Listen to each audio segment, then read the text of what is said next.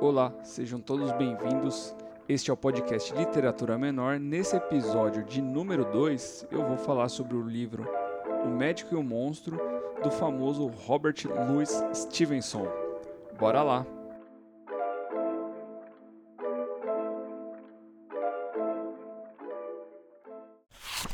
Esse livro aqui, a primeira versão, na verdade, que eu li, estava na Barra Funda esperando meu pai. Eu não lembro muito bem o porquê que eu estava lá, da onde eu estava vindo. Provavelmente algum trabalho ou de escola, faculdade, algo do gênero.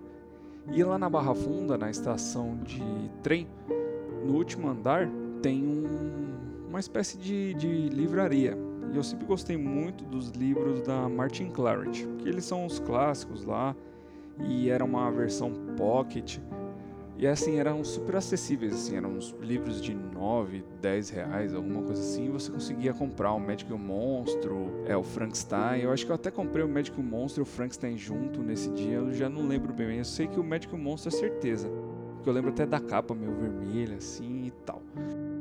Aí eu comprei esse, esse primeiro livro e eu não, não me lembro é, muito bem como é que foi a leitura dele, para ser bem honesto. Sim, eu não lembro o que, que me pegou. Eu lembro assim de do que que era, qual que era o conceito ali, o que estava acontecendo na história, mas os detalhes eu já não lembrava. Então, para minha felicidade, a Antofágica lançou uma edição do Médico e o Monstro.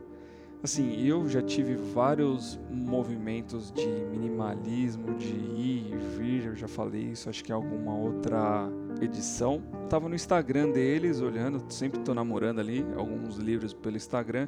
Foi quando eu me deparei por um flip art que tem, flipbook, né, na verdade, que tem nesse livro, que seria assim de um, de um bonequinho tomando a poção ali. E a hora que eu vi aquilo, eu falei, bom, eu preciso comprar porque é essa edição que eu quero ter para mim. Então ele é super bonitinho, capa dura.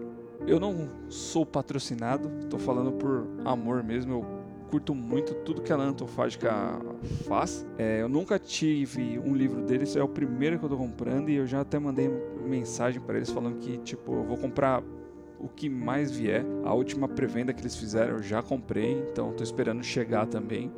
E essa edição é muito legal porque ela tem um prefácio aí do, do Rafael Montes e tem uns como se fosse uns não é bem pós-fácil, mas é um, são textos complementares, vamos dizer assim, da Cláudia Fusco e do Rodrigo Lacerda. A Clá e olha como é loucura. A Cláudia, eu fiquei eu conheci a Cláudia não pessoalmente, mas pelo Instagram do Combo Café e Cultura. Vale a pena dar uma conferida no trabalho deles também. Que eles lançaram um curso de sci-fi e eu tava muito na pegada de ler sci-fi. Eu tô ainda, né? Eu acho que é uma é um movimento, é uma onda que eu tô de ler muito sci-fi. E eles lançaram uma, um curso com ela.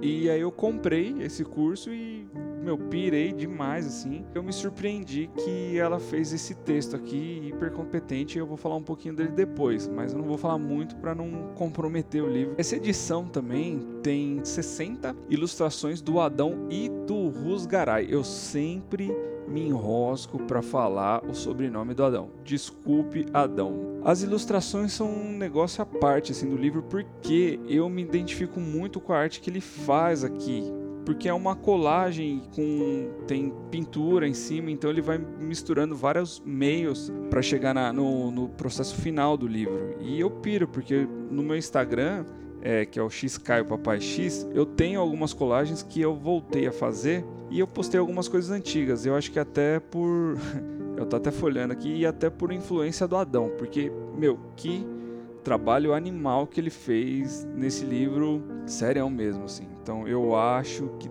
todo mundo que curte um clássico tem que, tem que ter essa versão da antofágica e qualquer coisa que eles lançarem, assim. Eu virei um fanboy muito rápido da antofágica. Mas esse livro aqui, ele é um classicão, classicão, classicão mesmo. E eu vou falar um pouquinho dele agora aí.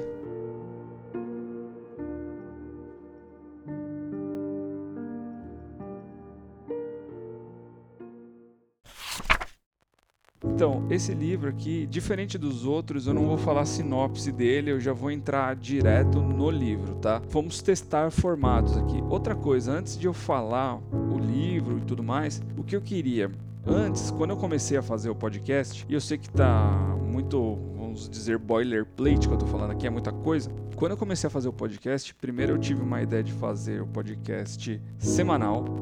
Então, eu queria lançar toda semana alguma coisa. Eu vi que semanal ficaria corrido, mesmo para eu reler numa leitura muito dinâmica tudo que eu já tenho aqui. Então, eu optei por fazer quinzenal. Só que, mesmo assim, se eu quisesse ler um livro um pouco mais denso, um pouco maior. Por exemplo, a biografia do Zé do Caixão da Dark Side que eu tenho aqui, eu tô pirando para ler, é muito grande, é um livro de tipo 600 páginas. Eu não quero me forçar a ler um livro de 600 páginas em 15 dias, né?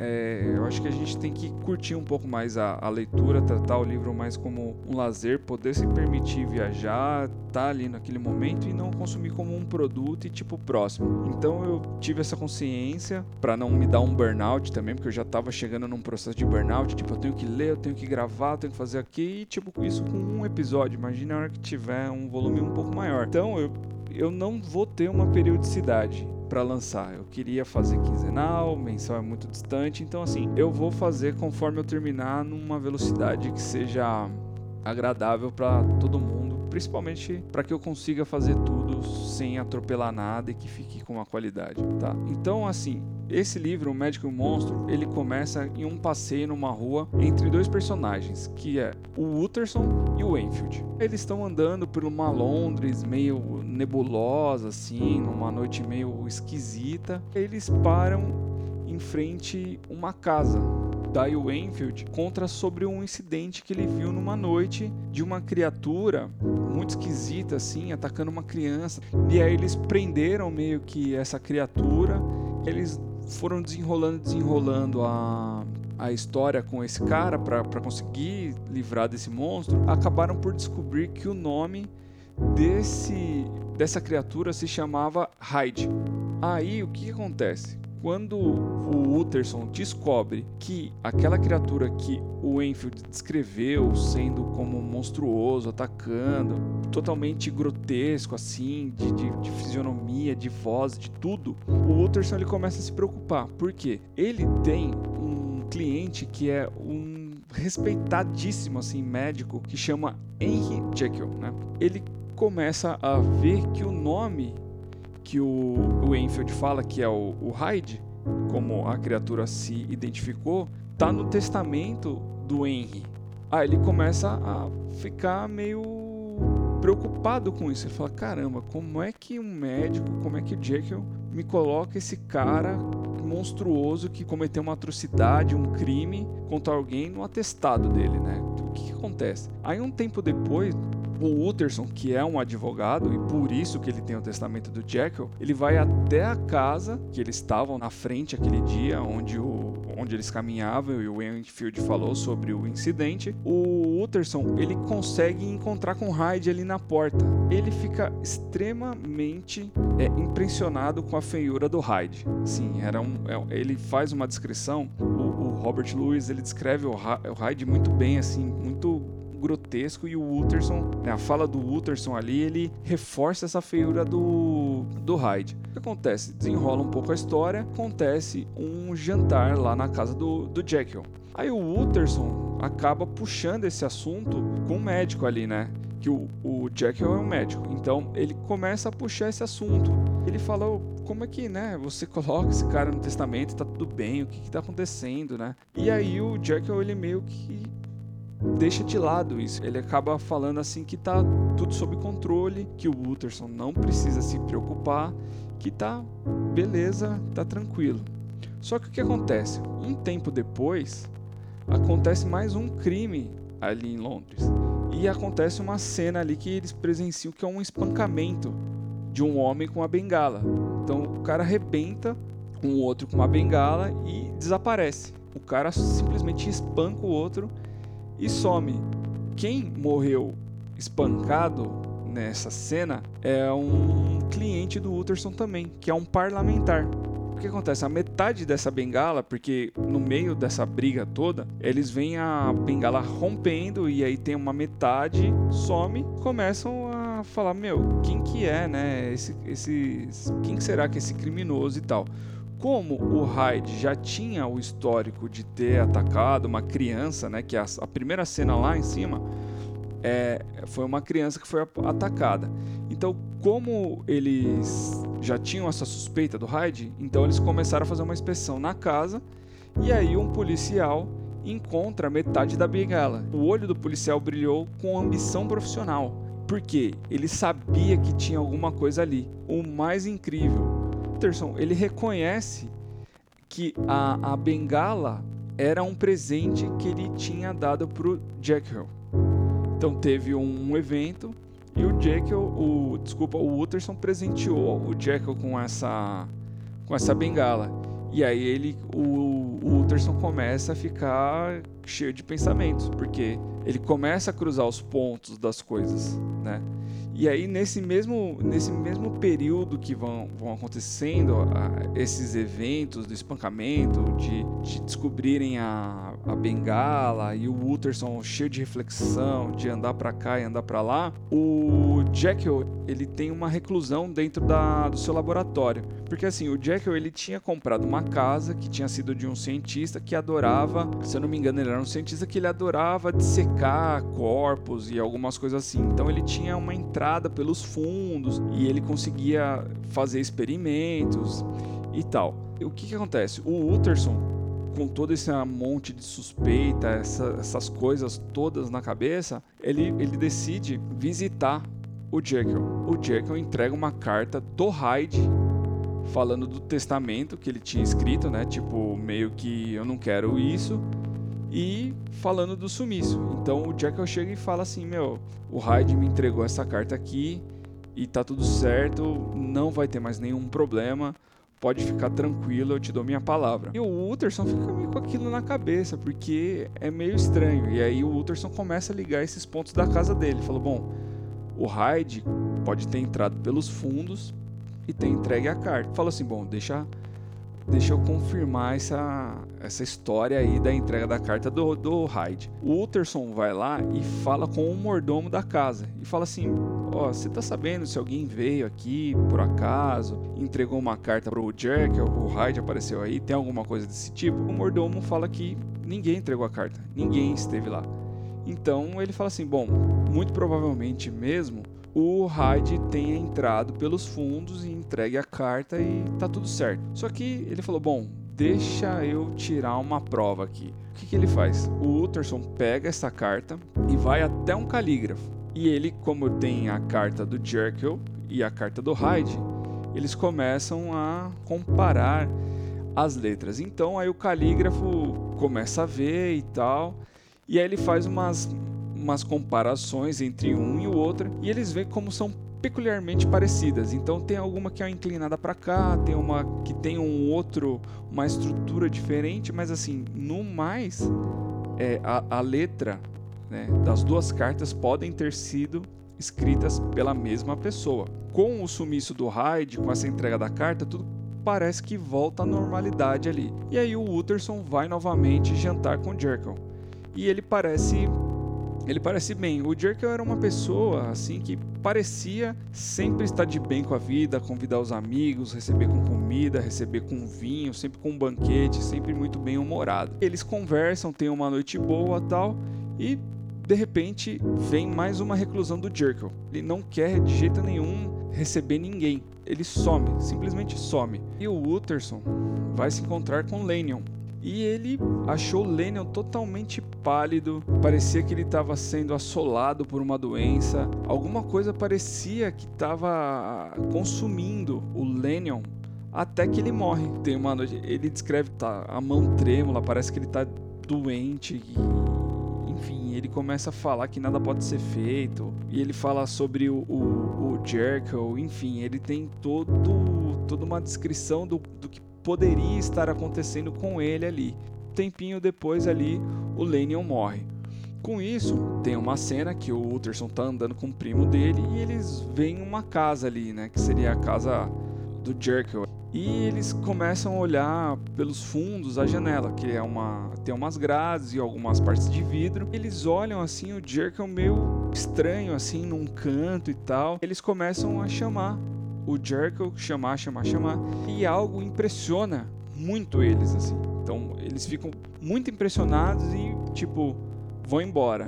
Vão falar pro outro, você viu aquilo? É, tipo, eu vi, mas eu prefiro não acreditar que eu vi. Eles acabam indo embora. Passado um tempo, o Pule, que é o mordomo do Jekyll, vai desesperado na casa do Utterson. Ele bate lá, todo esbaforido e tal, falando que teve um assassinato na casa do Jekyll, teve um assassinato e ele precisa ir para lá, o Utterson tem que ir para lá e tal. O Utterson se veste, pega o que ele tem e eles vão embora pra casa do, do Jekyll. Chegando lá na casa do Jekyll, tá todo mundo, tipo, chocado. É, o Pule, que é o mordomo, cozinheira, todo mundo chorando, falando que aquilo não é de Deus, tal, e não sei o que. Pule começa a contar o que aconteceu ali. Ele fala sobre uma, uma carta e que ele tava comprando umas substâncias para um sujeito, né?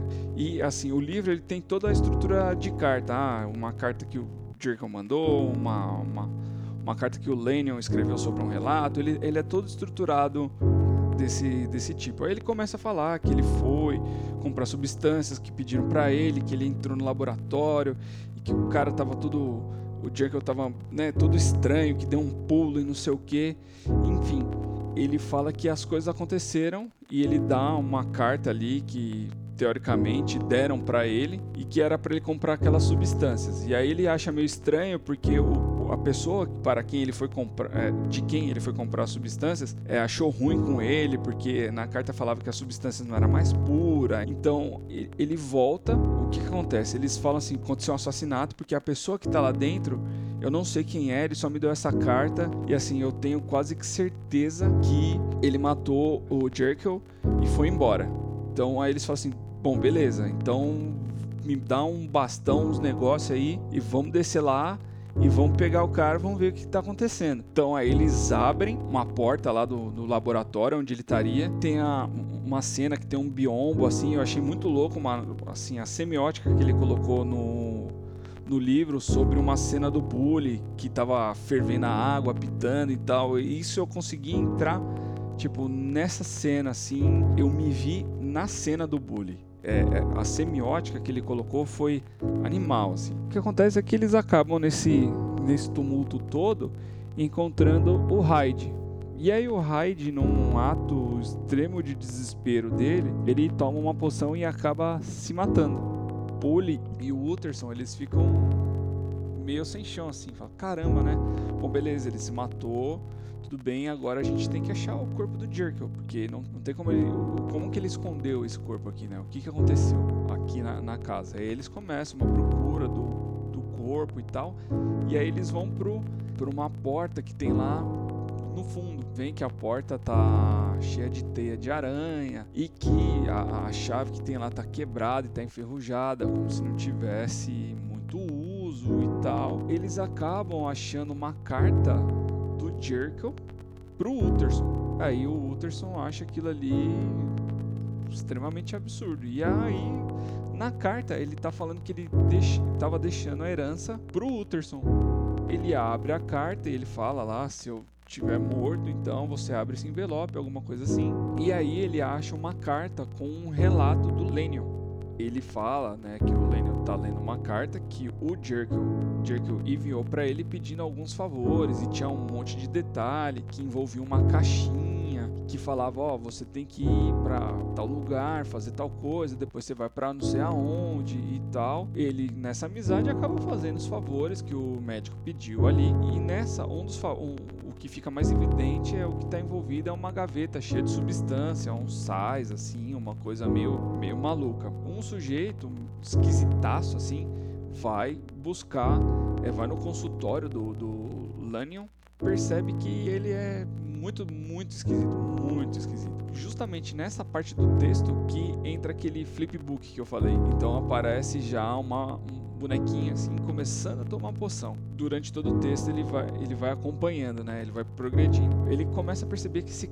esse sujeito estranho tá com umas roupas muito grandes pro seu corpo e as roupas eram muito bonitas, tipo novas assim. Então ele começou a achar estranho, falou: "Caramba, né? Tem a calça dobrada, a, a manga dobrada, uns negócios estranho, assim, né? Que a roupa era muito grande, né? Para aquele corpo pequenininho. Cara, aí começa a fazer umas perguntas: se ele queria dinheiro ou se ele queria um conhecimento. Esse cara estranho, ele acaba pulando nessa gaveta e tira o lençol que tinha, né? Tinha tipo um lenço cobrindo a gaveta, porque ele, ele fez com todo cuidado ali. E ele pula e começa a pegar as coisas ali, misturar e tal.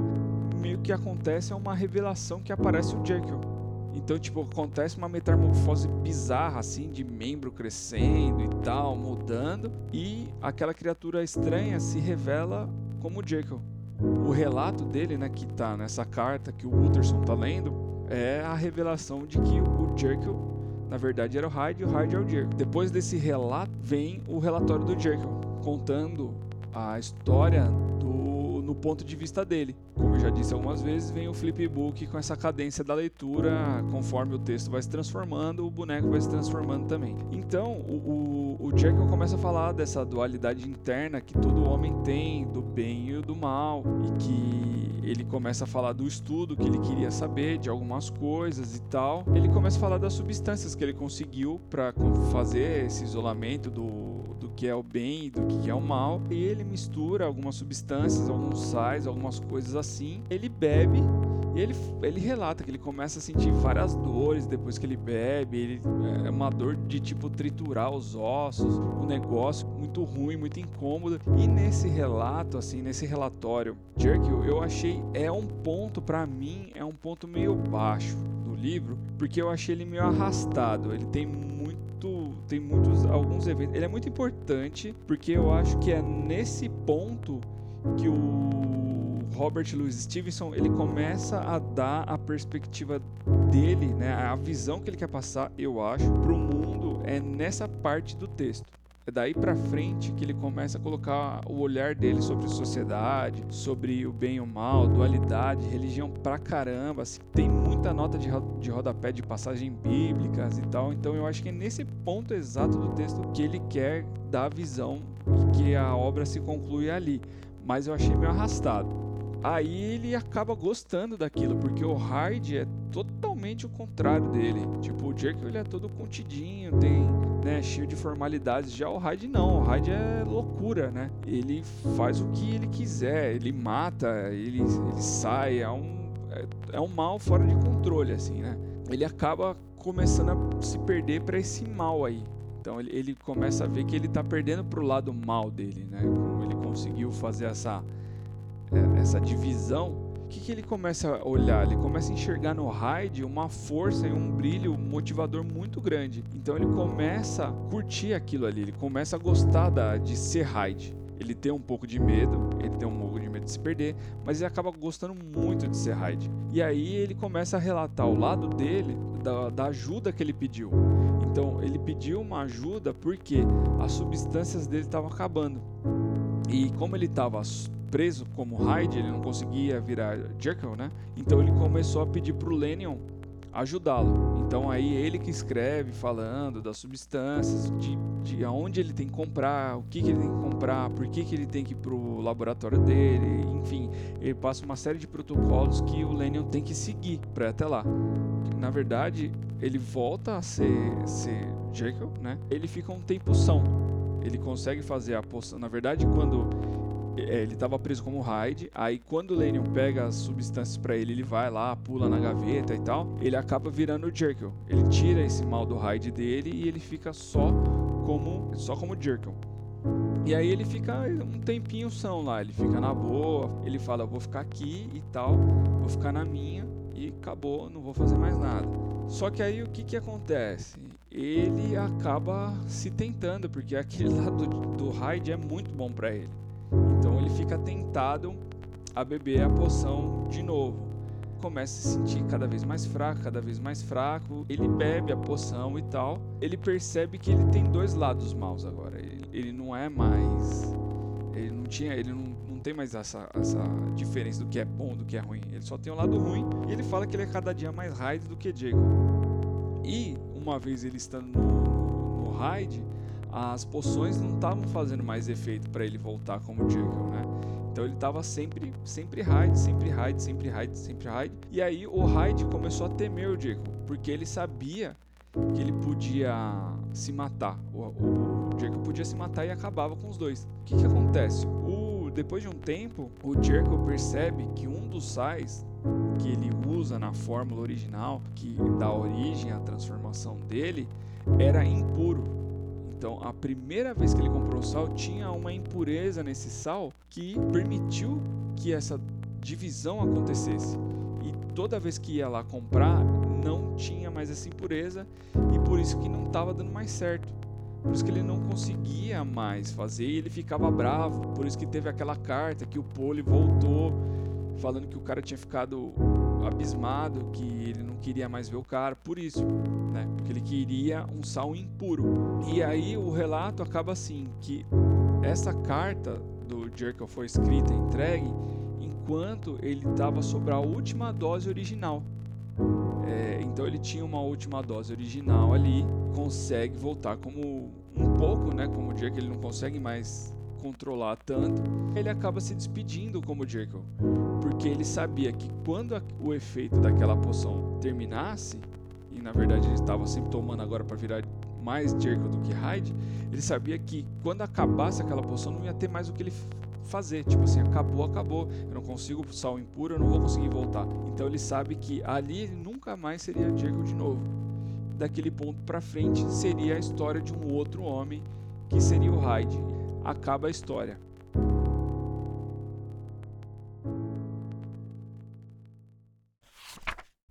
É, eu achei animal demais, assim, demais, demais, demais. Eu acho que eu dei quatro estrelas e meia no Scooby.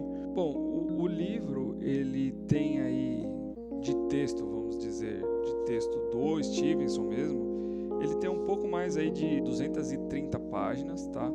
Recheado das das ilustrações.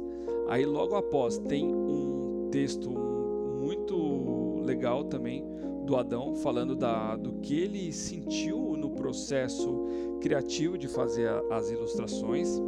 Aí depois do texto do Adão tem um texto da Cláudia que é uma aula assim da ficção, do que, que acontece, da cena, do porquê, tudo. Ela é, ela é embaçada demais. Depois do do texto da Cláudia, eu tô até folhando aqui para legal também que nessa parte, tipo, o texto do Adão é amarelo, o texto da Cláudia é vermelho e o texto do Rodrigo Lacerda é preto. E aí o Rodrigo Lacerda, né, a, a Cláudia dá uma aula ali do que que é a do que que seria o estilo ali, né? do que, que isso representou e aí depois ele vem e dá uma aula sobre o autor, assim, animal, muito, muito bom. Eu acho que nenhuma outra edição vai ter isso. Eu recomendo fortemente que comprem essa edição da Antofágica que é maravilhosa, maravilhosa, maravilhosa. Ah, a minha versão também, eu não sei, como eu comprei na pré-venda, eu não sei se as demais vão vir também. Mas vem um cartãozinho postal é, com uma mensagem bem legalzinha e vem um pôster. E é muito, muito, muito. Gostei demais. Vou falar de novo, recomendo que comprem.